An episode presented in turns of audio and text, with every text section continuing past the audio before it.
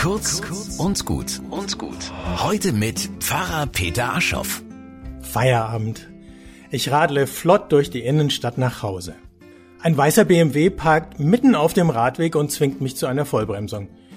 Ich zwänge mich vorsichtig vorbei und sehe, das Fenster ist offen, also bitte ich den Fahrer freundlich, sich einen anderen Parkplatz zu suchen.